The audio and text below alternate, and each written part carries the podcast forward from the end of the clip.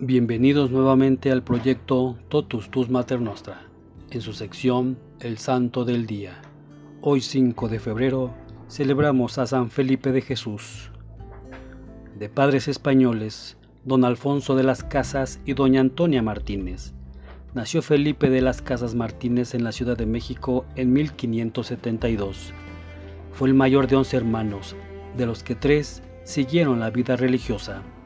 Su padre estaba emparentado con otro notable monje y evangelizador de América, Fray Bartolomé de las Casas. Felipe fue bautizado como Felipe de las Casas. Se dice que era un niño inquieto y travieso. Una leyenda cuenta que había en su casa una higuera marchita y que en cierta ocasión su nana, harta de las travesuras del niño, había dicho, Felipillo Santo, sí, cuando la higuera reverdezca, cuando la higuera reverdezca. Así, el día de la muerte de Felipe, la higuera reverdeció. Por esta razón, otro de sus atributos es el higo.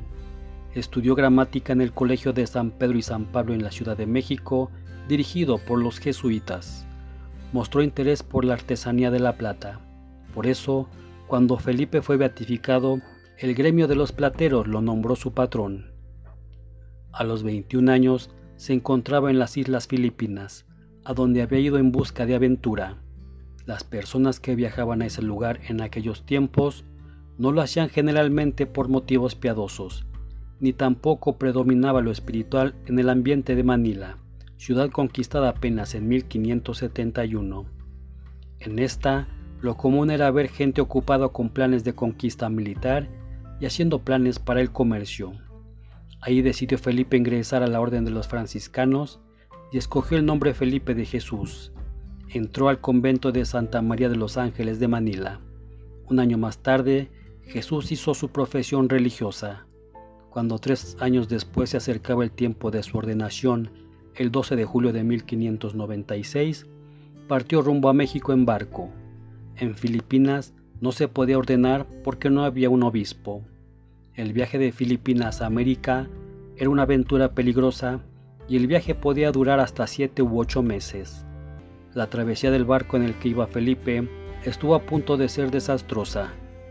Durante un mes la nave estuvo a la deriva, arrojada por las tempestades de un lado a otro, hasta que destrozada y sin gobierno fue a dar a las costas de Japón. En Japón no les tenían confianza los misioneros. Cuando ellos llegaron ahí no sabían qué les iba a pasar y así pasaron varios meses. Fray Felipe de Jesús se refugió en Meaco, donde los franciscanos tenían una escuela y hospital. El 30 de diciembre, todos los frailes fueron hechos prisioneros junto con un grupo de cristianos japoneses.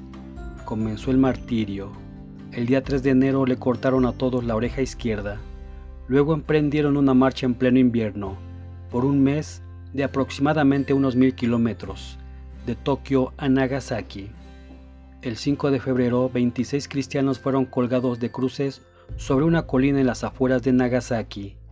Los fijaron a las cruces con argollas de hierro en el cuello, en las manos y en las piernas. Los atravesaron con lanzas. El primero fue Felipe de Jesús. Murió repitiendo el nombre de Jesús. Las argollas que debían sostenerle las piernas estaban mal puestas, por lo que el cuerpo resbaló y la argolla que le sujetaba el cuello comenzó a ahogarlo le dieron dos lanzas en el pecho que le abrieron las puertas de la gloria de Dios. Fue beatificado junto con sus compañeros el 14 de septiembre de 1627 y canonizado el 8 de julio de 1862, convirtiéndose en el primer santo mexicano. La Iglesia Católica en México lo considera patrono de la Ciudad de México y de su arzobispado. En la ciudad de Colima y Villa de Álvarez es considerado protector contra incendios y temblores.